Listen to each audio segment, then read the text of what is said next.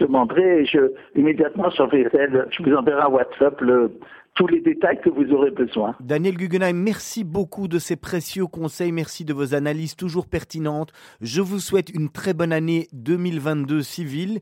Merci pour tout ce que vous apportez à Radio Judaïka et on se retrouve d'ici deux semaines exactement. Passez de bonnes vacances. Merci beaucoup et de même. Au revoir. Au revoir Daniel. Alors il est 17h déjà dépassé de quelques secondes. Tout de suite, le flash d'information présenté par Asley Santoro. En Israël, le Premier ministre Naftali Bennett a rencontré aujourd'hui le conseiller américain à la sécurité nationale Jake Sullivan dans le bureau du Premier ministre à Jérusalem. Alors au programme de cette rencontre, des entretiens au sujet des pourparlers de Vienne sur le nucléaire iranien et d'autres questions d'intérêt commun pour Israël et pour les États-Unis. Pour Naftali Bennett, cette rencontre est extrêmement importante parce que ce qui se passe à Vienne en ce moment aura, selon lui, de lourdes conséquences sur la stabilité au Moyen-Orient et sur la sécurité de l'État d'Israël. De son côté, Jake Sullivan a déclaré qu'il se trouvait à Jérusalem à la demande du président américain Joe Biden à quelques jours des fêtes de fin d'année, justement parce qu'Israël et les États-Unis se trouvent à un moment si critique en étant tous les deux confrontés à énormément de défis sécuritaires. Sanitaire en Israël, à présent, l'État hébreu est le premier pays à proposer une quatrième dose de vaccin anti-Covid aux personnes âgées de plus de 60 ans. En effet, cette décision a été prise conformément aux recommandations faites hier au gouvernement par le panel d'experts médicaux, panel d'experts médicaux qui a bien souligné la nécessité d'espacer de 4 mois l'administration de la quatrième dose de la troisième dose. Et c'est donc 86% du groupe d'experts qui était favorable à ces nouvelles recommandations. La décision doit par ailleurs encore être validée par le directeur général du ministère de la Santé, le professeur Nachman H, avant de pouvoir être mise en vigueur. Et c'est une excellente nouvelle qui nous permettra de surmonter la vague Omicron qui est en train de submerger le monde. Ça, ce sont les mots du Premier ministre Naftali Bennett hier lors d'une réunion du cabinet coronavirus. Puis sanitaire chez nous en Belgique, le comité de concertation est en cours. Il a débuté cet après-midi à 14h et il s'agit donc de faire le point sur l'évolution de l'épidémie et sur les mesures sanitaires qui ont été prises lors du dernier Codeco du 3 décembre dernier. Alors voilà ce qui est sur la table des discussions pour l'heure. Le Codeco devrait donc plancher sur des mesures immédiates, probablement applicables dès ce week-end. De nouvelles restrictions seraient donc envisageables dans plusieurs secteurs. Ça inclurait les théâtres et les cinémas. En ce qui concerne les lieux de culte, ils resteraient ouverts et quant événements de masse de type marché de Noël par exemple et les congrès, ils seraient interdits en intérieur. Les magasins resteraient ouverts mais le shopping devrait se faire à deux personnes maximum. Le télétravail obligatoire serait maintenu. Un jour de travail serait autorisé sur en présentiel. Enfin, le secteur de l'ORECA ne devrait quant à lui pas connaître de nouvelles restrictions. Et c'est la fin de ce flash. On se retrouve évidemment à 18h pour le grand journal de la rédaction. Et d'ici là, ne manquez surtout pas Mythe de Boss présenté par Olivier Sokolski et Serge Bézère. À tout à l'heure.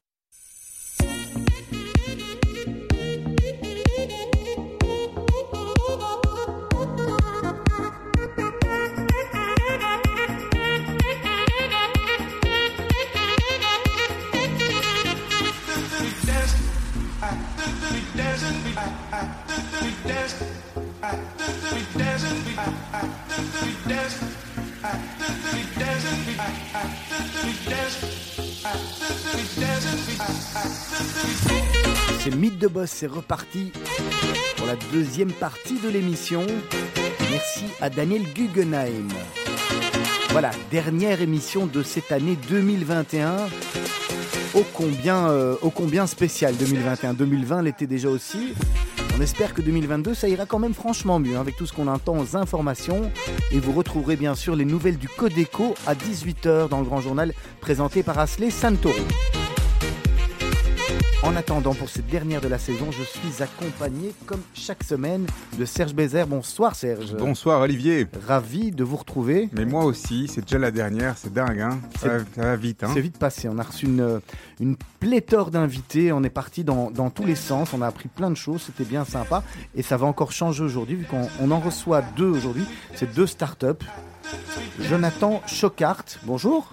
Bonjour Olivier. On se rapproche bien du micro, Jonathan. Bonjour, bonjour. Merci euh, d'avoir accepté l'invitation de, de Mythe de Boss. Vous, c'est Ring Twice.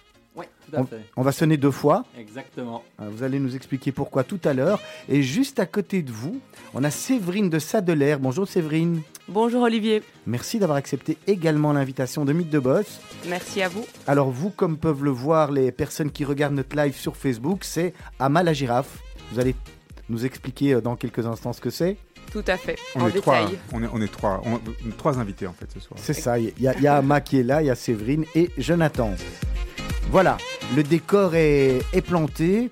On a l'habitude dans Mythe de Boss, c'est ce qu'on fait chaque semaine quand on a des invités, de leur demander de nous expliquer avant d'arriver euh, à leur actualité euh, qui ils sont, comment ils sont arrivés là. Et euh, Jonathan, vous nous excusez, bien entendu, quand il y a des dames, on commence par les dames. Alors on va commencer avec vous, Séverine. Avant d'arriver à Mal, la girafe, expliquez-nous un petit peu qui vous êtes et d'où vous venez. Vous êtes née à Bruxelles, vous êtes bruxelloise? Donc je suis née à Bruxelles, ou plutôt dans le, dans le Brabant flamand. Donc j'ai vécu là avec ma famille depuis, depuis toute petite, mais ça fait quelques années maintenant que je suis à Bruxelles. Et je suis, euh, j'ai trois sœurs, si ça peut vous intéresser. Oui, Elles sont toutes les trois charmantes. et un père aussi, qui est magnifique et qu'on aime plus que tout au monde. Et donc je suis anthropologue de formation. Et j'ai travaillé pour la coopération belge qui s'appelle aujourd'hui Enable en Afrique pendant sept ans. Et j'ai commencé, euh, avant de partir pour la coopération belge, dans le cadre de mon mémoire en anthropologie que je faisais à l'ULB, je suis partie vivre avec une tribu Touareg au nord du Mali, dans ce qu'on appelle l'enfer malien, parce qu'il fait tout de suite 45 degrés, si pas 50, tous les jours que Dieu fait. Et donc, euh, bon, c'est assez compliqué comme, euh, comme, comme climat. Et donc, ils se disent toujours, mais qu'est-ce qu'on a fait au bon Dieu pour avoir euh, des conditions climatiques aussi épouvantables? Et donc, j'ai fait euh, tout un travail là-bas avec des enfants dans des écoles pour comprendre les enjeux de la scolarisation. Parce qu'ils sont nomades et du coup, s'ils sont à l'école, ils sont obligés de se sédentariser. Et donc, ça crée pas mal de problèmes à leur niveau. Donc, ça, c'était euh, l'anthropologie. Et ensuite, je suis partie faire un MBA à Londres pour apporter un peu plus d'atouts euh, à mon arc, donc une corde en plus. Et j'ai fait un MBA là-bas dans une école qui est très forte portée sur tout ce qui est l'entrepreneuriat social. Et donc pour moi, c'est vraiment quelque chose de fondamental et de super important. Et je pense que si la société un jour s'en sortira, c'est grâce entre autres à tous ces entrepreneurs sociaux. Donc non seulement ils font quelque chose de bon pour l'humanité et qui a du sens, mais en plus, eh ben, ils, génèrent de, ils génèrent des profits. Qu'est-ce qu'on peut appeler un, un, entrepreneur social? Parce que est-ce que quelque part tous les entrepreneurs aujourd'hui n'ont pas cette vocation à être social, justement, où il y a une dimension sociale pour tout type d'entrepreneuriat, où, c'est vraiment particulier à certains entrepreneurs qui vont se dire ou s'appeler sociaux? Euh, c'est particulier, à mon sens. Et d'ailleurs, il y a un réseau d'entrepreneurs sociaux assez connu qui s'appelle Ashoka, dont je fais partie. Euh, et eux, ils élisent chaque année des fellows qui ont un projet justement qui fait complètement sens euh, dans le climat actuel. Et donc, ils disent, voilà, ces gens-là ont un projet tellement génial qu'ils reçoivent la, notion de Ashoka Fellow. Et il peut y avoir une, notion, donc on peut être à la fois à but lucratif et en même temps avoir cette dimension sociale, ou alors on est d'office dans une, dans une dimension plus, pas bénévole, mais on, a cette notion de social, euh, on agit pour les autres avant tout, ou bien pour les autres et, aussi dans, le respect ou dans la volonté de, s'enrichir? Donc les deux, les deux vont ensemble pour moi. Donc faire quelque chose de positif qui en plus est capable de générer des, revenus et de faire en sorte que ce qui est développé est durable. En gros. C'est intéressant parce qu'on n'a pas encore reçu, je pense, on a eu pas mal d'entrepreneurs euh, éco-responsables, hein, parce que ça, c'est vraiment, euh, ça, caractérise un peu tous les, euh, toutes les personnes qu'on reçoit. Hein. Tout le monde aujourd'hui, c'est pour ça. Mhm. en, tous les cas, mais, mais, mais, ce que vous faites, finalement, on n'avait pas encore reçu, donc on est ravis de vous recevoir. On va passer chez Jonathan Chocart, anciennement Lys Minute. Ring Twice aujourd'hui. Avant de parler de vos sociétés, vous, quel, était, quel est votre parcours? Quel âge vous avez, Jonathan? Vous êtes encore tout jeune euh, oui, oui, moi j'ai euh, que 32 ans, euh, donc j'ai pas encore euh, toute votre expérience, mais moi j'ai fait, enfin en fait j'ai été un peu baigné dans, l'entrepreneuriat depuis que je suis petit. mes, parents sont indépendants, mon grand frère est indépendant. Enfin, j'ai toujours été un petit peu, j'ai toujours su que je voulais avoir ma propre activité, mais sans vraiment avoir d'idées concrètes dans quoi me lancer. Alors, vous avez étudié à Bruxelles Non, j'ai étudié à l'UCL à Louvain-la-Neuve. Euh, mhm. donc je suis plutôt originaire du Brabant wallon, même si j'ai déménagé énormément, plus ou moins tous les ans, on déménageait avec ma maman, on achetait une maison, on la transformait, puis dès que c'était prêt, on déménageait. J'en suis à 28 fois pour l'instant à 32 ans, donc c'est suffisant là maintenant. Euh, mais, euh, mais après, j'ai déménagé à Bruxelles il y a maintenant 5 euh, ans, majoritairement pour le, pour le boulot. Et, et voilà, puis j'ai fait mes études donc à l'UCL en ingénieur de gestion et avec un master en entrepreneuriat. et qui en fait est un master qui regroupe les différentes facs de l'UNIF. Et donc, on était euh, ben, des étudiants en droit, des étudiants en ingénieur civil, en, gestion, mais aussi en éducation physique, en psychologie, etc. Et donc, le but, c'était de faire euh, ben, des groupes pluridisciplinaires et de développer un, ben, business plan d'un projet euh, en commun. Et c'est d'ailleurs de là qu'est issu le projet actuel de Ring Twice. Je veux poser la question à tous les deux. C'est une question que je pose peut-être de manière assez régulière, que j'ai posée à notre invité Marc Grossman la semaine dernière.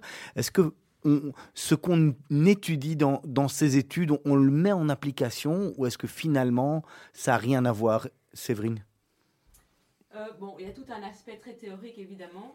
Mais souvent dans des études, on demande quand même de faire un, mémoire de fin d'études et de mettre justement quelque chose de concret sur papier et de partir sur le terrain pour avoir un retour d'expérience. Et donc c'est là, à mon avis, où c'est le plus intéressant, c'est dans cette dernière période, dernière ligne qui est justement la, bah, la fin des études où il y a une demande pratique d'un retour. Sinon, le reste, euh, c'est beaucoup de théorie et finalement très peu de pratique à part votre, votre travail de fin d'études ben, c'est avoir une tête euh, bien faite et essayer d'emmagasiner un maximum d'informations. Et c'est toujours utile dans la vie d'être capable de ce genre de performance. Donc je pense que les études, ça sert entre autres à ça aussi. Oui, puis à la fin d'études, le, travail de fin d'études ou ce qu'on fait à la fin, ce n'est jamais, c'est toujours dans un contexte qui est celui aussi de ces études. Donc euh, on peut en Afrique de plein de manières différentes. La manière dont vous êtes allé évidemment a, défini quelque part ce que vous alliez faire par après, indirectement, et on va en parler avec Ama. Mais ça aurait pu être euh, d'autres choses aussi. Mhm. Jonathan, même question pour vous? Euh, oui, bah alors moi, euh, effectivement, le, mon, entreprise actuelle est issue de mon mémoire de fin d'études, donc évidemment, ça a, été, ça a été important pour moi. et puis, en fait, je dirais que ce qui m'a apporté le plus de valeur dans les études que j'ai faites, c'est bah, de trouver mes associés parce que c'est pas toujours facile de trouver un, développeur informatique et un juriste, etc., qui sont prêts à prendre le risque au départ et, et à se lancer. Donc euh, moi, ça a été la plus grosse valeur ajoutée. Pour le reste, il y a très peu de choses pratico-pratiques que je mets en, action. en, action. au jour le jour. C'est clair que notre mémoire était très euh, théorique, c'était un mémoire de groupe, donc 350 pages. J'ai jamais réouvert, réouvert depuis et, je suis sûr que si je le relis maintenant, il n'y a plus grand chose de pertinent. Mais, euh, mais voilà, c'était c'était aussi bah, le, fait de pouvoir se mettre ensemble, de, de créer ce groupe, d'apprendre à travailler ensemble travailler avec un juriste, avec un informaticien, c'est des, enfin des choses qu'on apprend, c'est des manières de travailler qui sont différentes aussi. Et ça, bah, c'est dans le cadre des études qu'on l'a appris. Et puis je pense que c'est une question de... Voilà, j'ai une manière de réfléchir qui va être différente de celle de quelqu'un qui a étudié autre chose. Et euh, ça, ça, nous met un peu un, mindset. Mais voilà, il y, a des concepts très théoriques que je n'utilise pas au jour le jour. Par contre, la manière de réfléchir, etc., bah, voilà, ça, ça, c'est aussi mes études qui font qui je suis devenu aujourd'hui. C'est quoi Ring Twice, Jonathan? Alors Ringtwice, c'est une euh, plateforme qui euh, permet de vous mettre en relation avec euh, les personnes qui sont dans le voisinage et qui sont prêts à vous rendre service pour des petits services de la vie de tous les jours. Donc vous seriez surpris de voir un petit peu le nombre de talents qu'il y a à 500 mètres, 1 km de chez vous, des passionnés de, plomberie ou, de jardinage ou ou d'animaux qui pourraient garder votre, votre chien pendant les vacances. Et nous, en fait, on va vous permettre bah, d'être mis en relation avec toutes ces personnes. Dès que vous avez un petit besoin, bah, il y a des gens qui seraient ravis de vous rendre service. Et euh, voilà, ça c'est un petit peu le, but de la société, de montrer un petit peu tous les talents qui, qui, se, qui se cachent euh, au coin de votre rue. Il y a beaucoup de talents dans Ring Twice? Euh, Alors on a 400 000 utilisateurs en Belgique aujourd'hui, mais dont 100 000 prestataires de services, donc des gens qui sont inscrits pour offrir leurs services. Et quels sont les, on, va dire, les, les, les, services les plus, les, les plus demandés alors, c'est la, catégorie principale, c'est euh, ce qui se regroupe chez nous dans, comme étant le bricolage. Donc, ça peut regrouper bah, tout ce qui est électricité, peinture, plomberie, etc. Mais la demande principale, c'est euh, assez. Ça peut paraître assez basique, mais finalement, il y en a vraiment beaucoup. C'est euh, le montage de meubles Ikea. Ah mais après, c'est voilà, on a une catégorie de transport, tout ce qui est déménagement, par exemple. Ensuite, le jardinage est très saisonnier. Donc, pour l'instant, ben, il n'y en a pas du tout. Mais entre mars et septembre, octobre, il y en a beaucoup plus euh, garde d'animaux pendant les vacances. C'est très varié, mais euh, bricolage, c'est le principal. Et puis maintenant, il y en a une qui a de plus en plus, c'est tout ce qui est euh, le ménage aussi.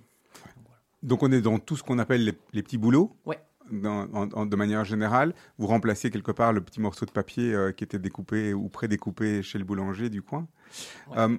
Aujourd'hui, quand vous regardez un petit peu les, activités sur Ring Twice, donc on a, outre le, nombre de personnes qui fonctionnent bien, est-ce qu'on rend compte que la, demande est récurrente, ou bien donc une personne vient chez vous et elle, vient, elle va venir de manière récurrente, ou bien c'est du in and out? Alors justement, euh, on est plutôt dans le cas du récurrent. Euh, donc, euh, et, d'ailleurs, ça a été une des grosses évolutions de notre business, c'est qu'au départ, on était vraiment dans une image très ponctuelle. Et c'est d'ailleurs une des raisons pour laquelle on a changé de nom et on pourra y revenir s'il si, faut. Mais en fait, nous, aujourd'hui, il y a un peu plus d'un tiers de notre business qui tourne sur euh, le même prestataire qui retourne chez le même client. Et donc, typiquement, euh, une femme de ménage, un jardinier, euh, un babysitter, des cours particuliers en maths, en tout ce qu'on veut, des cours de langue, etc. Et ça, c'est vraiment, le, ouais, comme je disais, le même prestataire qui va retourner chez le même client pour se rendre service sur le long terme. Donc, nous, c'est vraiment la vocation qu'on a, c'est pas juste vous venez chez nous et vous trouvez le numéro de téléphone du plombier. C'est on va créer des relations long terme avec nos prestataires, donc un aspect très communautaire où on les rencontre, on fait des événements avec eux, etc. Et puis on veut créer des relations long terme aussi entre nos utilisateurs. Donc c'est pas du one shot et puis euh, on, se débarrasse de sa to-do list et puis c'est derrière nous. C'est euh, voilà, on va créer des, vrais liens entre les gens. Avant qu'on parte sur les, justement la logique, votre changement de nom et votre histoire, euh, donc aujourd'hui, quels sont les grands avantages que vous offrez à vos prestataires et à vos clients justement donc dans, dans cette place de marché? Ouais. Alors il y, en a beaucoup et qui sont très différents des, deux côtés. Euh, alors je dirais au niveau du client, les principaux, c'est bah, le premier, c'est que l'entièreté des prestations sont déclarées, donc c'est pas du travail au noir. Euh, donc nous, on s'occupe de faire la démarche administrative, de prélever. y a, les, prestataires doivent en fait payer 10% d'impôts jusqu'à un certain montant, donc nous on les prélève, on les reverse au, au, SPF tous les mois pour que toutes les déclarations, toutes les prestations soient déclarées. toutes les prestations sont aussi assurées. Donc, c'est-à-dire que si quelqu'un se blesse ou euh, fait des dégâts, etc., il y a une assurance qui va couvrir les prestations. Euh, il y a, alors, euh, je dirais, bah, tous les paiements sont en ligne aussi, c'est une simplicité. Alors, il y a évidemment le fait de trouver la bonne personne. Donc, nous, notre objectif n'est pas de vous mettre en relation avec tout le monde, n'importe qui. C'est vraiment, on va, je dirais, mettre comme une sorte de filtre en place, mais on veut vraiment, en fait, professionnaliser tout ce monde des petits services parce que bah, vous parliez tout à l'heure du petit papier qu'on avait chez le boulanger en fait, il n'y avait aucune répercussion si euh, la personne ben, ne venait pas, imaginons, euh, je sais pas moi, un prof particulier ou un, babysitter ou quoi que ce soit, ben, s'il ne se pointe pas ou s'il répond pas au téléphone, entre guillemets, tant pis, le client se dit, bah, ben, voilà, zut, mais il, ne se passe rien derrière. Chez nous, ben, il y a une personne de référence, ils vont revenir chez nous, et donc aussi bien pour le prestataire de service que pour le client que pour nous, on a tout intérêt à ce que l'expérience soit, soit positive. Et donc, euh, donc voilà, je, peux encore en citer beaucoup les avantages, mais pour le prestataire, euh, il y a le, suivi de paiement, il y a euh, le, fait qu'on prélève les impôts, le fait qu'on va lui trouver des clients, on va générer les factures automatiquement pour les professionnels. la, liste est longue. Alors, Séverine de Sadeler et Jonathan Chocart, on va marquer une première pause musicale. On va bien entendu retourner chez vous, Séverine, toujours honneur aux dames. Jonathan, vous nous excusez, ce n'est que normal. On vous avait demandé de présélectionner un morceau de musique. Vous aviez choisi Rose Laurence. Africa. On vous demande quand même pourquoi, même si on l'a compris forcément à travers votre histoire? Oui, c'est euh, une chanson assez kitsch et qui me fait qui me fait toujours euh, qui me fait toujours sourire et quand la première fois que j'étais partie justement en Afrique il y a, il y a 15 ans de cela ma sœur avait organisé un petit dîner et elle a émis cette chanson. Je lui ai dit, mais où est-ce que tu as été chercher ça? Parce que je la connaissais pas. Et donc, je trouvais ça sympa de la refaire jouer euh, ce soir avec vous. Allez, on, va l'écouter. Pour les personnes qui regardent le live sur Facebook, ils n'auront pas de son pendant quelques minutes pour des histoires de, droits d'auteur. Et on va se retrouver juste après. C'est passionnant vos deux histoires. On reviendra chez vous, Séverine, pour parler de, de Hama la girafe.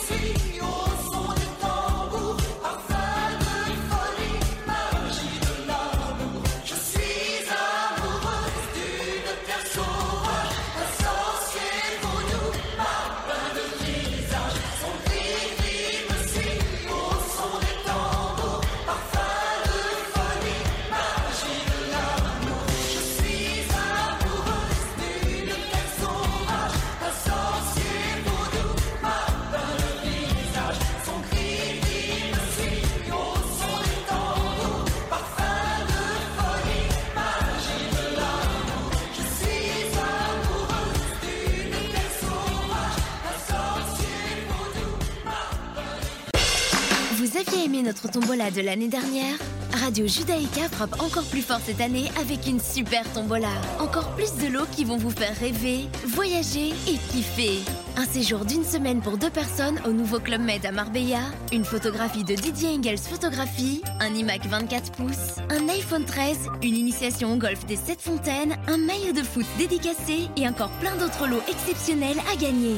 Pour acheter vos billets, rendez-vous sur billetweb.fr slash super-tombola-radio-judaïka.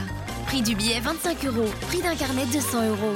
N'oubliez pas, plus vous achetez de billets, plus vous avez de chances de gagner. Meet the Boss avec Olivier Sokolski et Serge Bézère. Voilà, Mythe de Boss, c'est reparti. La suite, c'est sur le 90.2 FM, également sur les réseaux sociaux, sur, euh, sur la page Facebook où vous voyez les caméras, et puis euh, également sur le www.radiojudaïka.be. On va repartir avec nos invités. Séverine de Sadeler pour Amala Girafe, qu'on voit d'ailleurs à l'écran. Elle est toute belle, Amala Girafe. Hein? Merci beaucoup. C'est vous qui l'avez euh, confectionné, créé, inventé? Donc on a développé ça avec une euh, illustratrice française qui s'appelle Eve Gentilhomme et c'est vraiment elle qui a développé toute la girafe et toute l'identité graphique euh, du projet. Est-ce que vous pouvez nous présenter votre amie Ama? Qui c'est? Pourquoi elle est là? Qu'est-ce qu'elle fait? Alors, Ama est très particulière parce qu'elle a un pouvoir magique qui est justement de développer cette communauté solidaire d'enfants. Et c'est vraiment la mascotte de la communauté. Et elle est capable de mettre en relation des enfants qui sont issus du monde francophone et qui se seraient jamais rencontrés sans elle et qui viennent d'horizons différents. Et donc c'est vraiment dans un but de créer justement du lien social entre les enfants et de permettre à ces enfants de se, de se rendre compte qu'il y a d'autres réalités qui existent que leur réalité et qui peuvent se plonger dans l'univers de l'autre juste en faisant partie de cette communauté. Comment ça marche pratiquement? Donc en fait concrètement, chaque enfant a sa girafe. Et avec... On l'achète, ils la reçoivent donc, c'est un projet en fait inclusif. Donc, pour cinq girafes qui sont achetées, il y en a une qui est donnée à un autre enfant qui pourrait pas se permettre de l'acheter. Et donc, il y a la petite girafe, il y a une petite bande dessinée qui a été développée avec une psy pour enfants qui s'appelle Diane Drory et un illustrateur Nicolas Viotte qui est belge et qui est vraiment super chouette, et un petit sac et un accès à une plateforme digitale en fait, qui doit vraiment être considérée comme étant une boîte aux lettres. Donc à l'époque, on écrivait des lettres et on mettait tout ce qui était correspondance épistolaire au goût du jour. On envoyait cette petite lettre à l'autre enfant. Aujourd'hui, bah forcément, les temps ont changé et donc ça place plus par un outil digital.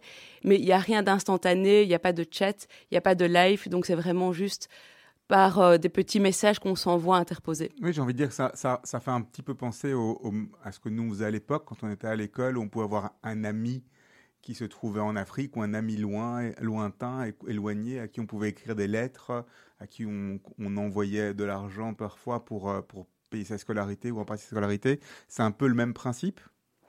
Donc c'est un peu le même principe, mais avec comme vraiment cheval de bataille le fait de partir à la rencontre de l'autre. Peu importe qui est l'autre, ça peut être aussi son voisin. Ça. Donc ça ne doit pas forcément être, être, très loin non plus. Dans la francophonie et pour les enfants. Les enfants de quel âge à quel âge? Donc c'est pour des enfants qui ont entre 5 et 11 ans. Après 11 ans, c'est fini? Et après 11 ans, si on reste un grand enfant, on peut toujours en faire partie. Mais c'était un peu trouver le, trade-off entre justement la peluche et le côté affectif d'avoir encore un doudou euh, et, l'aspect plus digital où il faut être un peu plus âgé. Et donc avec les deux euh, psy pour enfants avec lesquels on a développé tout le projet, on s'est dit que c'était une tranche d'âge qui, était, euh, qui correspondait bien. Aujourd'hui, il y a plus ou moins combien d'enfants alors qui font partie de la communauté AMA? On, on appelle ça la communauté AMA? Oui, donc c'est un projet qui a été qui a démarré il y a deux semaines. Ah, bah, c'est tout nouveau. C'est tout nouveau, mais euh, il y a un grand futur qui l'attend. Et du coup, on a déjà une centaine d'enfants qui participent. Et on, on travaille aussi avec beaucoup d'écoles. Euh, qui sont autant dans, en Afrique francophone, donc au Bénin, au Niger, au Burundi, au Maroc aussi, en France, en Suisse et en Belgique. Et donc là, le principe, c'est qu'on met en contact des classes primaires euh, et qui partent chacune à l'aventure avec leur girafe. Ça, je dois vous raconter l'histoire des aventures, c'est encore un autre chapitre. Donc en fait, sur la plateforme, qu'est-ce qui attend les enfants? Ce sont des petites suggestions d'aventure et des petits défis qui sont vraiment porteurs de sens et qui montrent aux enfants qu'ils peuvent avoir confiance en eux, qu'ils peuvent partir à la rencontre de l'autre et qu'ils peuvent redécouvrir leur environnement proche tout en faisant preuve de créativité et d'imagination. C'est ce que j'allais dire, les aventures sont différentes en fonction de l'endroit ou c'est toutes les mêmes? Alors c'est universel, c'est toutes les mêmes. Un enfant est un enfant, peu importe où ils soient. Et donc, il y a des petites aventures pour développer tout ce qui est responsabilité citoyenne, par exemple, où on dit aux enfants, eh ben, qu'est-ce que toi tu pourrais faire pour améliorer le monde dans lequel tu vis? Et donc l'enfant peut dire bah je peux aider ma maman à mettre la table, je peux aller ramasser des déchets par terre, je peux être gentil avec un autre enfant. Donc c'est vraiment pour qu'il soit acteur positif et de changement. Une autre petite aventure peut être pour développer tout l'aspect créatif et donc de dire aux enfants ben voilà, maintenant vous allez dessiner sans crayon de couleur. Donc utiliser des choses de votre environnement que vous trouvez par terre pour faire des beaux dessins ou quelque chose d'autre pourrait être de quoi est-ce que vous êtes fier ou qu'est-ce que c'est le bonheur pour vous et donc partir dans tout ce qui est les émotions. Et donc, ils font un petit reportage de leur aventure, soit des dessins, des photos ou des vidéos. Et ils partagent ça avec l'autre enfant sur lequel ils sont en contact sur la plateforme. Aujourd'hui, euh, le, challenge, votre challenge, c'est de faire connaître Ama, c'est de, de faire en sorte que Ama se retrouve dans la main d'un maximum d'enfants. Vous faites ça comment Donc, ben, j'ai activé tous mes réseaux. Donc, tous mes réseaux en Afrique, en Belgique pour euh, tout ce qui est le monde associatif et, scolaire. Et on commence, on commence petit à petit avec un grand cœur, en y croyant très fort et en se disant que ça fait tellement sens de nos jours de vouloir créer du lien social entre les enfants, de commencer à un âge le plus tôt possible pour justement que tout ce qui est stéréotype et stigmatisation de l'eau ne s'installe pas finalement. C'est ça le côté social euh, euh, que vous recherchez justement. C'est donc le, but social de votre euh, c'est plus sociétal même que social quelque part. C'est vraiment arriver à, à, gommer, comme vous dites, les, les, stigmatisations ou les stéréotypes qui peuvent exister, partir à l'encontre de l'autre. C'est nécessaire encore au XXIe siècle avec tous les réseaux sociaux, l'ensemble de la mondialisation qu'on nous, avec laquelle on nous rabâche les oreilles tous les jours. Est-ce qu'aujourd'hui, vous pensez encore que c'est nécessaire? Je pense que c'est nécessaire surtout euh, parmi et pour les enfants. Parce que beaucoup d'enfants, bah, ils évoluent dans leur environnement direct, dans leur petite école, ils ont leur mouvement de jeunesse ou pas, ils ont leurs amis qu'ils connaissent, mais ils sont très peu ouverts sur ce qui se passe vraiment ailleurs dans un environnement qui est tout à fait autre. Et donc je pense que c'est ça qui est nécessaire, c'est de leur ouvrir les yeux dès le plus jeune âge pour qu'ils puissent grandir avec ces préceptes-là. Mhm. Alors Séverine, on, va revenir vers vous dans, quelques minutes. On va, on va revenir un peu pour le moment chez, chez votre voisin euh, Jonathan. Alors moi, Jonathan, vous l'avez dit, il y a eu un changement de nom. Avant, c'était List Minute. Aujourd'hui, c'est Ring Twice. Il y, a, une raison particulière à ce changement? Euh, là, aussi, il y, en a, en beaucoup de nouveaux des raisons. Euh, c'est vrai que ça fait euh, bientôt 9 ans qu'on a lancé l'entreprise et qu'on n'avait pas, au, moment où on était encore aux études, on n'avait pas imaginé tout ce qui allait se passer. Alors on peut faire plein de, plans sur la comète, mais on n'avait pas imaginé, imaginé tout ça. Et l'idée était partie de bah, permettre aux gens de se débarrasser de leur to-do list en une minute d'où le nom de, de List Minute. Et en fait, on s'est euh, on s'est rendu compte au fur et à mesure de notre développement que euh, ce qu'on faisait fondamentalement, alors c'était pas pas ce qu'on avait envie de vendre. Et euh, en fait, on a commencé il y a il y a cinq ans à se rapprocher de nos utilisateurs, majoritairement d'abord dans un premier temps de nos prestataires de services. Comme je le disais, maintenant on les rencontre, on vraiment créé une communauté de gens où nous on se dit les prestataires qui sont actifs sur notre plateforme, c'est des gens qu'on aimerait bien qu'ils aillent chez nos parents, quoi. Et on n'envoie pas n'importe qui chez, ses parents. Euh, et, donc, c'est vraiment des gens de confiance avec qui on a envie de construire une relation long terme. Alors que l'image qu'on avait était vraiment très ponctuelle. Ok, je me débarrasse de mes corvées et il y a bien quelqu'un qui va vouloir le, vouloir le faire. C'est pas ça qu'on fait, c'est pas ça qu'on a envie de faire. Et donc, comme je dis, il y a cinq ans, on a commencé à rencontrer nos prestataires. Il y a bientôt trois ans maintenant, on a aussi changé notre business model. Donc, à la base, on était sur un sur un système de commissionnement. Donc, sur chacune des transactions, on prélevait une commission. Compliqué à contrôler, j'imagine. Très compliqué à contrôler. Parce que quelque part, une fois que le, prestataire est venu chez vous, il, a votre numéro de téléphone et avec peut-être peut-être le risque qu'il revienne sans, sans, passer par l'intermédiaire. Voilà, tout à fait. Ça, c'est une problématique, la problématique du bypass et euh, ce, qui est, euh, ce qui est une problématique euh, fort importante. Et, et, en fait, on a voulu... Ben, justement changer ça aussi et avec le business model d'abonnement. Donc en fait, c'est au, niveau du client. Un client aujourd'hui peut faire autant de demandes qu'il veut sur, sur la plateforme, mais il va recevoir des offres. Mais s'il veut travailler avec une ou plusieurs, euh, plusieurs personnes, il va devoir être, devenir membre de la plateforme. Et donc il y a un abonnement qui, revient, qui coûte entre 7,50 euros et 15 euros par mois. Mais il est, il est plus lié à une demande. Donc, il peut faire 10 euh, demandes s'il veut sur, euh, sur la durée de son abonnement. Ça, c'est pour le, le client. Est-ce que le prestataire a également euh, une commission à, à, payer sur les travaux qu'il effectue? Il y a un frais de service qui, est entre, qui, évolue, enfin, qui va de 3 à 5 Donc, ça commence à 5 et puis plus un prestataire fait des, prestations, plus le, frais de service va, va, va, diminuer pour atteindre 3%. Donc, ce qui est vraiment, en fait, ce qui nous permet de couvrir nos, frais directs. Et notre, la majeure partie de notre, nos revenus vient du business model d'abonnement. Et donc, c'est vraiment de nouveau dans cette logique. Bah, vous parliez de repasser sur la plateforme, etc. C'est de se dire, bah, une fois que j'ai mon abonnement, bah maintenant je vais essayer de le rentabiliser. Je vais dire, mais je vais faire appel à d'autres personnes ou je vais de nouveau faire en sorte que cette personne puisse revenir chez moi ça ne me coûtera pas plus cher. Quoi. Et, euh, et donc c'est vraiment cette idée de vouloir euh, créer des relations entre les gens. Et en fait, bon, ça a été un, travail de longue haleine pour euh, tomber sur, enfin pour trouver le nom de, Ring Twice. Et en fait, bah, vous l'avez dit aussi, Ring Twice vient de sonner deux fois à la porte parce que en fait, quand, quand un prestataire vient chez le client, la première chose qu'il fait, donc la première relation, le, lien qu'il y a entre un client et un prestataire, c'est quand il sonne à la porte. C'est comme ça qu'il s'annonce. Donc c'est un peu cette ce premier moment de, relation qu'il y a entre les deux. Mais comme je le disais aussi, on ne veut pas mettre euh, en relation avec n'importe qui. Et donc c'est un, peu comme un petit code, quand on sonne deux fois, on sait que c'est ah ok oui, c'est cette personne-là, je sais que c'est une personne de confiance et donc euh, il peut ouvrir la porte. Et, Les carottes sont cuites, c'est le code pour rentrer. Exactement, voilà. Comment a été la, migration donc de l'ancien modèle au nouveau modèle? Vous êtes content aujourd'hui de résultats Donc euh, c'est cohérent par rapport à vos attentes? C'est ce que vous aviez anticipé? Euh, Quand on dit le nouveau modèle, c'est le nouveau nom Le modèle financier, non le modèle, financier. Alors le modèle financier, on est, enfin dans les deux cas en fait, on est ravis. Euh, mais donc le modèle financier, ça a effectivement été un, gros changement qui a alors pour certaines personnes, ça ne correspondait pas. Donc il y a des utilisateurs qui, qui préféraient le modèle de commission, évidemment. Mais globalement, on a, je dirais, on a vraiment commencé à bien grandir à ce moment-là. Euh, et en fait, le business model d'abonnement offre euh, plusieurs avantages. Il y en a un que j'ai mentionné qui est il limite le fait de vouloir passer en dehors du, système. Euh, et les clients qui ont un abonnement sont beaucoup, font beaucoup plus de demandes. Et en fait, pour nous, même si ça ne nous rapporte pas plus d'argent, ça crée énormément de valeur parce que quand on fait des demandes pour d'autres types de services, eh bien, en fait, ça crée du boulot pour d'autres prestataires. Et donc nous, c'est un des, enfin nous, c'est notre, ce qu'on appelle le KPI, donc vraiment le, le, le, le métrique le plus important pour nous, euh, c'est l'argent qui passe via la plateforme, parce que toutes les transactions passent en ligne. Et euh, ben voilà, cette année, c'est environ 6 millions d'euros qui ont été, qui sont passés via la plateforme et qui vont dans la poche de ces prestataires de services-là, qui sont dans la grande partie, pour la grande partie des particuliers. Euh, on a 20% de professionnels aussi, mais majoritairement, ce sont des particuliers. Et ben pour nous, ça représente en fait la valeur qu'on crée. Euh, et on voit que vu que les gens sont beaucoup plus actifs avec l'abonnement, ça crée beaucoup plus de valeur pour ces prestataires de services-là. Et euh, donc là, on est effectivement très, très content de, ce changement.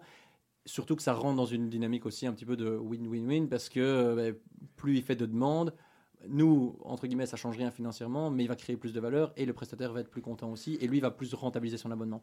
Et puis pour nous, ça offre aussi une, meilleure récurrence des revenus, une meilleure visibilité sur nos revenus avant, quand on était en modèle de, modèle de commission, on recommence le premier du mois, on se dit, bon, on est à zéro euro de chiffre d'affaires et on doit tout reconstruire à zéro, à partir de zéro. Maintenant, ici, ben, on sait, ben, on connaît un petit peu notre taux de rétention de nos utilisateurs et donc on sait euh, aller construire sur une base plus, euh, plus récurrente.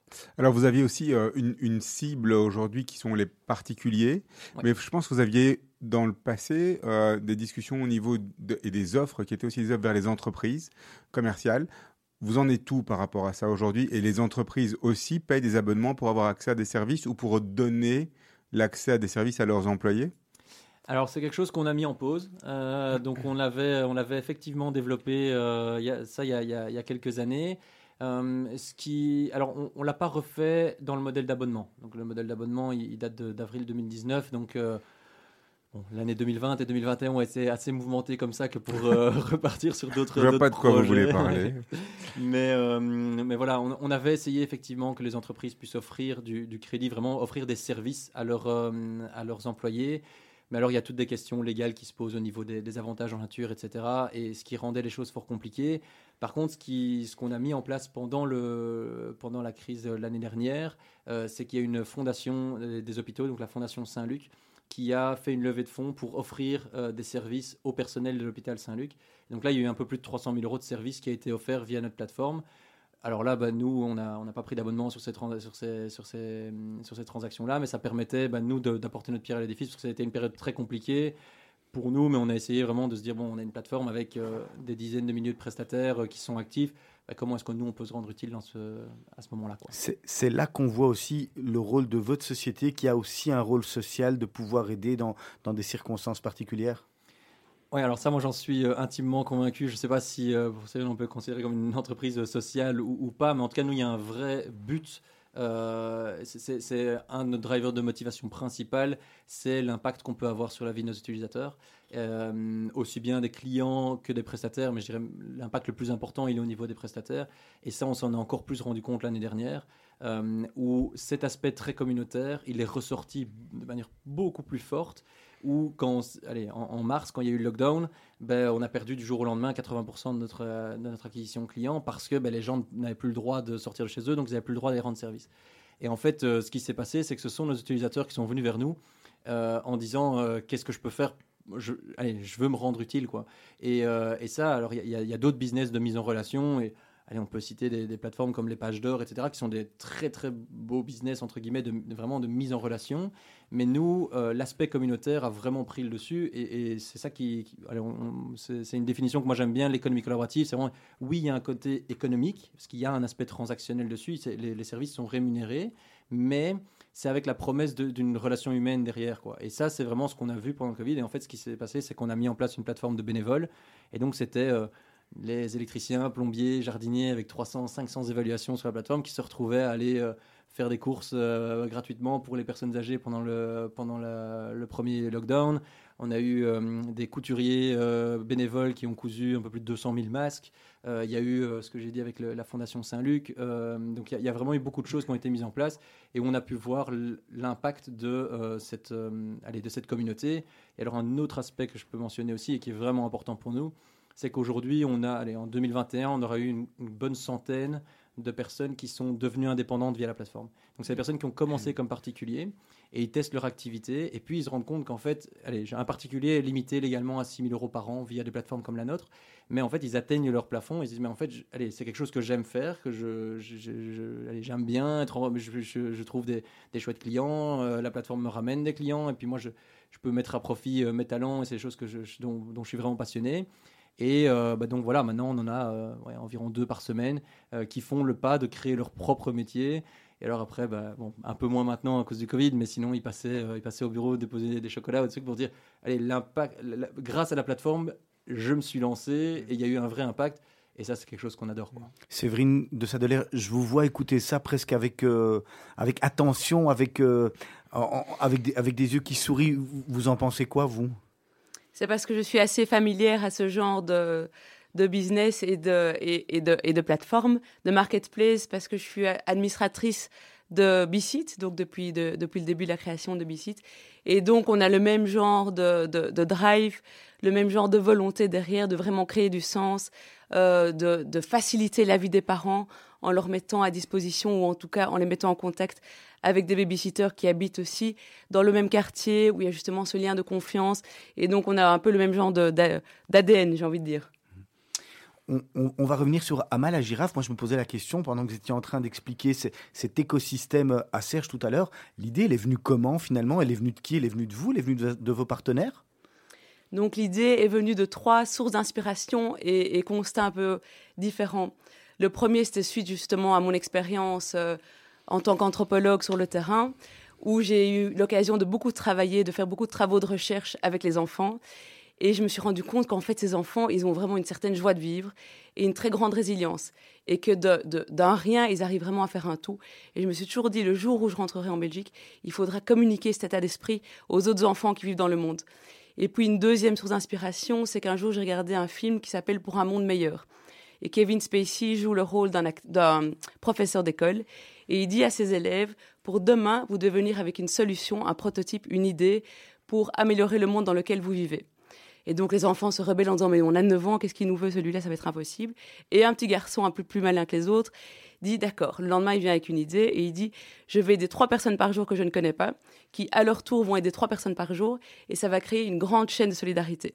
Et je ne sais pas pourquoi ça m'a transpercé dans le cœur comme une flèche. Je me suis dit mais c'est génial cette idée. Et la troisième chose, et ça c'est un constat qu'on a fait aussi avec les, les, qui font partie du projet, on s'est dit qu'en fait, tout enfant, et c'est rien de nouveau, qui, ne, qui naît et qui évolue sans recevoir une dose inconditionnelle d'amour à un moment donné dans, son évolution d'enfant, sera un adulte qui toute sa vie essaiera de colmater cette brèche. Et ça va être une grande perte de temps, d'énergie et d'argent pour la société. Séverine, est-ce que, les prix sont, sont les mêmes quand on veut acheter euh, euh, la girafe, en tous les cas le concept, un, enfant en Belgique qu'un enfant par exemple en Afrique, ou finalement c'est logique que, que, que, le petit Belge il paye un peu plus pour, pour le, petit Africain qui forcément a moins de moyens? Euh, ben justement, on a, on a voulu sortir de tout cet écueil-là. Et donc, le prix est le même pour tous. Et quelque chose qui est très vrai, c'est que quand, par exemple, euh, je travaillais pour la coopération belge, donc il y a toutes sortes de projets qui sont mis en œuvre et qui sont déployés dans les pays du Sud, les pays partenaires, et on s'est rendu compte que souvent, ils ne sont pas valorisés à leur juste valeur. Et donc, un projet qui est parachuté de A à Z et où il n'y a aucune implication de la part des populations, bah, finalement, c'est le projet du blanc. Et si jamais bah, le puits bah, il tombe en panne ou s'il y a un problème de matériel, personne ne va s'en soucier. Et c'est à la personne qui l'a apporté de revenir et de, et de, et de réparer tout ça. Et donc, il n'y a pas d'appropriation, il n'y a pas d'implication et ça fonctionne pas. Et donc, on s'est vraiment attelé à faire en sorte que tous nos partenaires en Afrique qui peuvent se le permettre, eh ben, ils se procurent le, le, le, le CETAMA pour le même montant que les autres en Europe. Et ça coûte combien finalement le CETAMA et donc le Setama coûte 59 euros.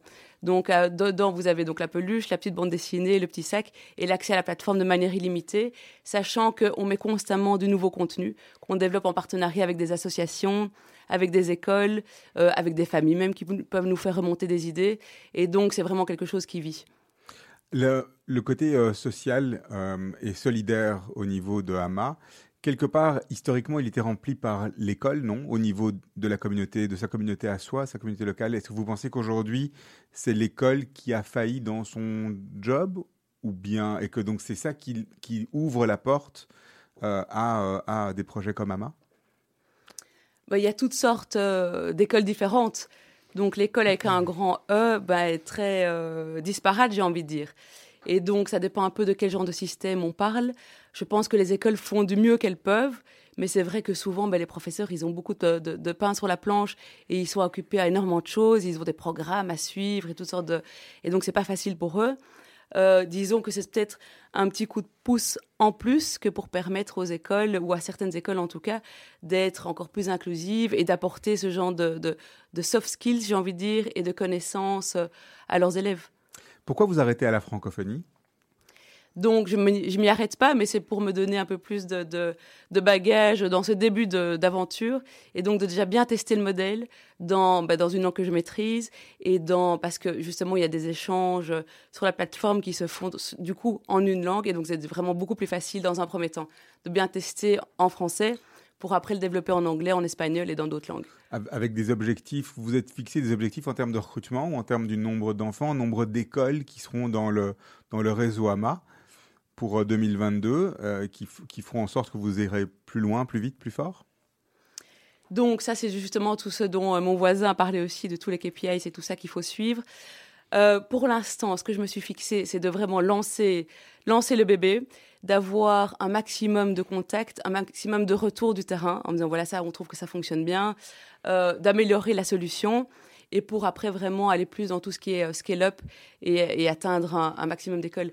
Mais pour 2022, c'est sûr que j'aurais bien voulu, enfin j'aimerais avoir plus ou moins 500 écoles qui font partie de, la communauté, aussi peut-être une centaine d'associations qui s'occupent d'enfants en difficulté et, et, un maximum de partenaires. Quoi. Alors quand on, parle de scale-up, on parle de business, des choses un petit peu différentes. Ça nécessitait un investissement important aujourd'hui et vous voulez rentabiliser ça aussi. On parlait alors, au début de l'émission du rôle ou de cette dualité entre le côté rentabilité financière et euh, corporate social responsibility. Est-ce qu'aujourd'hui, vous avez des objectifs qui sont aussi des objectifs, objectifs financiers ou c'est très caritatif justement pour celui-là? Donc l'objectif principal, c'est quand on lance toute idée, il faut avoir un retour du marché positif. Et donc, si le retour est positif, bah, c'est qu'il y a des gens qui se procurent euh, le set et qui trouvent que d'emmener leurs enfants dans cette aventure, ça fait du sens. Et donc, pour répondre à votre question, euh, L'idée, c'est d'être vraiment, c'est d'être durable et de faire en sorte que cette communauté soit la plus inclusive et large possible et qu'il y ait un maximum d'enfants sur cette terre qui puissent en faire partie et bénéficier de, de, de, de ces bienfaits et de cette rencontre à l'autre. Et donc, c'est purement, j'ai envie de dire, sociétal. mais d'être durable. Donc ça veut dire qu'il faut être au minimum break-even. Quoi. C'est ça, ça doit, il doit quand même y avoir un financement d'une manière ou d'une autre, que ce soit par les retours sur les ventes ou bien par des sponsorships, par exemple d'associations ou autres, de manière à ce que vous puissiez avoir une organisation qui fasse fonctionner votre euh, Ama et, ses copines. Tout à fait. Qui vont arriver. et on, a eu d'ailleurs un chouette financement de, de subside de la ville de Bruxelles pour tout ce qui est développement de la plateforme. Euh, le reste, pour l'instant, c'est sur euh, financement privé. Et puis, grâce, grâce aux ventes. Vous avez des chouettes noms dans, dans, dans, les organisations qui vous supportent, qui, font, qui vous soutiennent. Donc, euh, je suis certain que vous allez avoir des gens là-dedans qui seront tout à fait euh, partants pour euh, associer leur nom à, une, à une belle cause comme la vôtre. Je l'espère en tout cas. Euh, on revient deux minutes sur euh, List Minute. Euh, on a parlé en, cette veille de fête. Twice. pardon, ah oui, juste. Ring Twice. Mais, moi, je les connaissais List Minute. Je les connaissais il y a tellement longtemps que pour moi, ça restera toujours un peu le vieux nom. parlant en, vieux franc, en vieux, en vieux franc belge. donc, sur Ring Twice, en cette veille de 2022, quels sont vos souhaits et quels sont vos, vos, vos objectifs pour l'année prochaine à vous alors?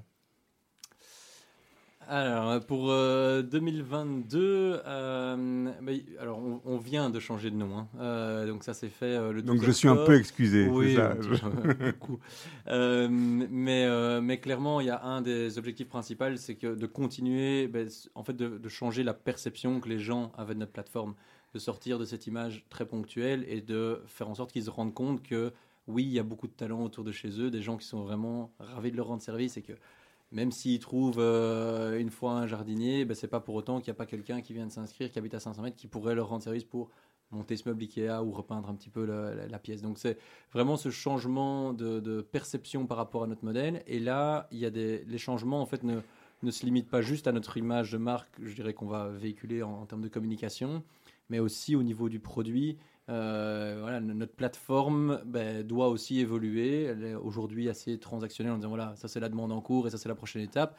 non, on doit leur faire découvrir toutes les personnes qui y a, qui près de chez eux. Alors, dans, dans, cette, dans cette logique d'économie collaborative dans laquelle vous travaillez, qu'est-ce que vous pensez en, deux minutes, hein, même pas en une minute, euh, des dernières discussions au niveau de Uber ah, et des dernières discussions au niveau de Deliveroo? Il y a eu deux, deux on a eu dans l'actualité deux. Euh, décisions de justice qui étaient très différentes l'une de l'autre Et est-ce que, surtout dans le cas de Deliveroo, j'ai envie de dire, c'est des choses que vous regardez avec euh, peut-être avec plus d'intérêt parce que euh, dans quelle mesure les gens qui travaillent pour la plateforme sont-ils des employés ou pas des employés? Un jour, on peut imaginer euh, tous les prestataires de 10 minutes qui viennent qui vous disent mais finalement on est employé. je vais y arriver. Oui, alors euh, en, une minute, ça va être difficile, mais effectivement, euh, c'est quelque chose qu'on suit avec beaucoup d'attention. Euh, alors, il y avait effectivement le procès de Deliveroo ici le, 8 décembre, où ben, il a été enfin, déterminé que les livreurs qui travaillent via Deliveroo sont bel et bien des indépendants. Alors ça c'est quelque chose avec lequel moi personnellement, c'est mon avis personnel, mais je suis en accord.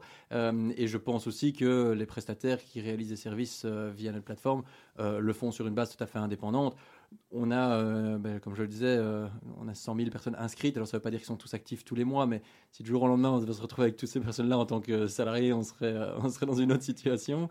Mais en fait, ce qu'il y a, c'est que moi, je suis convaincu que le monde du travail évolue vers, et, ça, part de, la demande des travailleurs, de dire vers plus, beaucoup plus de flexibilité.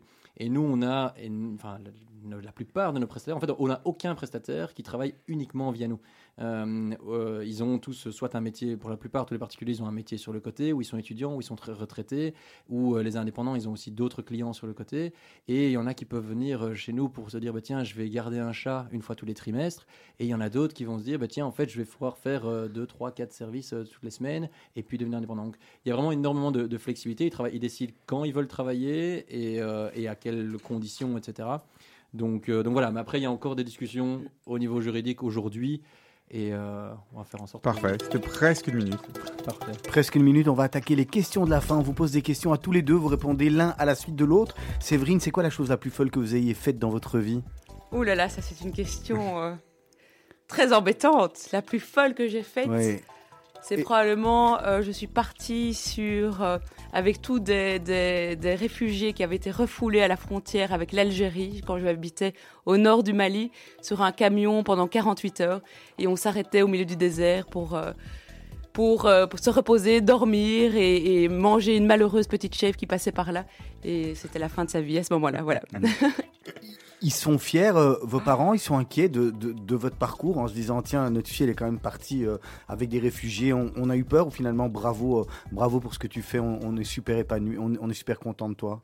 Mais ce que j'ai toujours trouvé assez sympa et admirable, c'est que ma mère me laissait partir.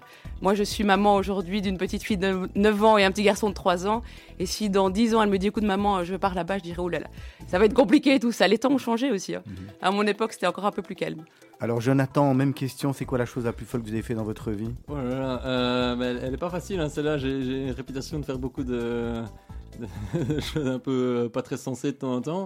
Euh, mais je, allez, je dirais que euh, le lancement de le, lancement à l'époque, quand on s'est lancé, enfin le lancement de 10 minutes à l'époque, on était dans un, moment où l'entrepreneuriat, je vais pas dire, était pas spécialement bien vu, mais beaucoup beaucoup de gens disaient plutôt va d'abord Allez, tu sors d'ingénieur gestion, va faire d'abord tes, tes, allez, tes, Tes classes. tes classes, merci, euh, dans les Big Four, et puis euh, va prendre de l'expérience, etc.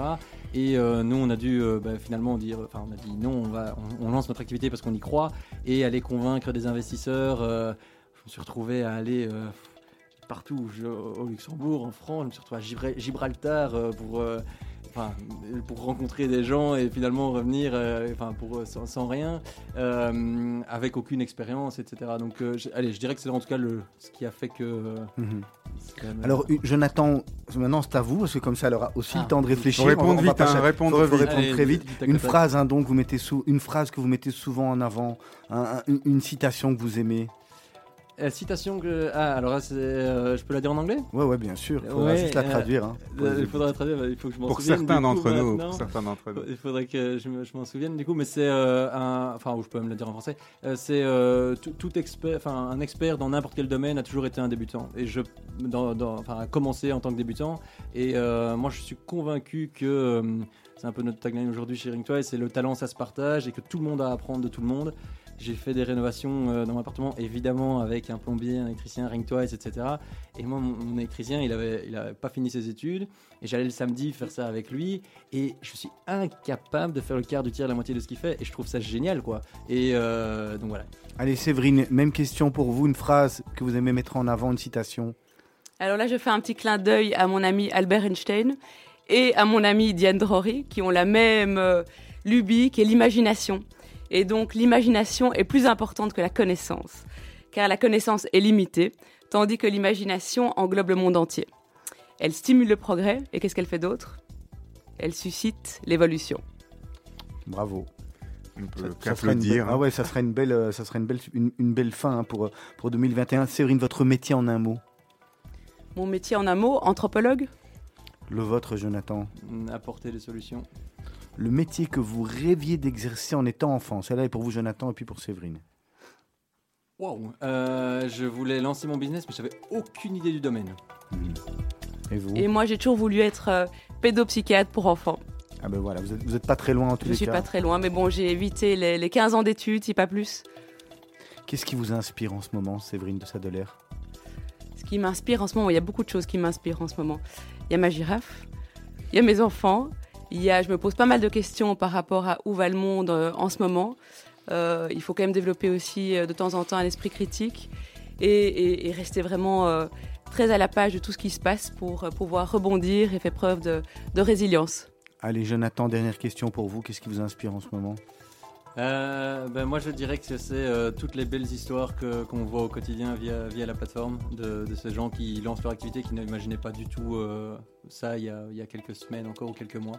Et euh, c'est une des choses qui fait que j'ai envie de me lever le matin. Quoi. Jonathan, on se quitte avec soit Maria Carré, vous aviez présélectionné, soit Angèle. C'est vous qui choisissez, vous nous dites ce que vous voulez. Allez, va pour Angèle alors. Allez, va pour Angèle, Bruxelles, parce qu'on est content. On aime la chanson, on est, on est aime fiers. la chanson, je suis né le 21 juillet, j'ai un vrai attachement à la Belgique et, euh, et voilà, pour la, pour la petite histoire, je me suis même fait tatouer la, la carte de la Belgique, donc euh, voilà, j'étais obligé de choisir. Merci beaucoup à tous les deux d'avoir participé à Mythe de Boss. Ah, c'est pas la même. Là, ah oui, c'est celle-là, effectivement. Merci beaucoup à tous les deux d'avoir participé à Mythe de Boss. On vous souhaite de bonnes fêtes de Noël, de bonnes fêtes de fin d'année. Merci Serge pour cette belle, euh, belle année 2021. Avec grand plaisir. On se retrouve en 2022 avec euh, Simon Bretels. On va, on va, parler, on va parler notamment de, de sécurité de la société Pythagone. D'ici quelques minutes, vous allez retrouver le grand journal de la rédaction présenté par Santoro et dès demain matin, 7h moins quart, la matinale de Radio Judaïka. Passez une bonne soirée, on se retrouve en 2022. Bonne fête à tous les auditeurs et auditrices de Radio Judaïka. Te rappelles-tu de la détresse de la de la gare du midi? Te rappelles-tu de ta Sophie qui ne t'avait même pas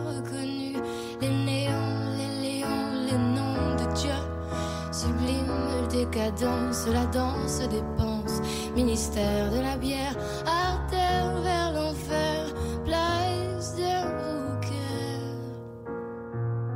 Bruxelles, attends-moi, j'arrive. Bientôt je prends l'arrêt des rives. Duel, duel, celui qui oppose Paris névrose Bruxelles abruti qui se dit que bientôt ce sera fini. L'ennui de l'ennui. Tu vas me revoir, mademoiselle Bruxelles. Mais je ne serai plus telle que tu m'as connue. Je serai abattue, courbattue, combattue. Mais je serai venue. Bruxelles, attends-moi. Bientôt je prends la dérive.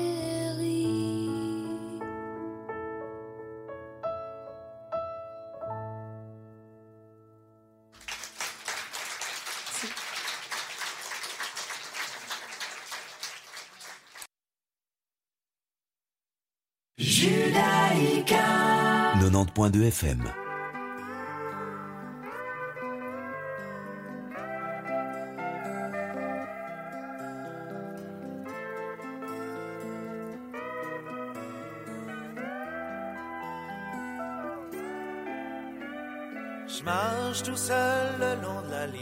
de fer. Dans ma tête, y a pas d'affaire. Je donne des coups de pied dans une petite boîte en fer. Dans ma tête, y a rien à faire. Je suis mal en campagne et mal en ville. Peut-être un petit peu trop fragile. Allô, maman, bobo. Maman, comment tu m'as fait, je suis pas beau. Allô, maman, bobo. Allô, maman, bobo. Traîne fumée, je me retrouve avec mal au cœur.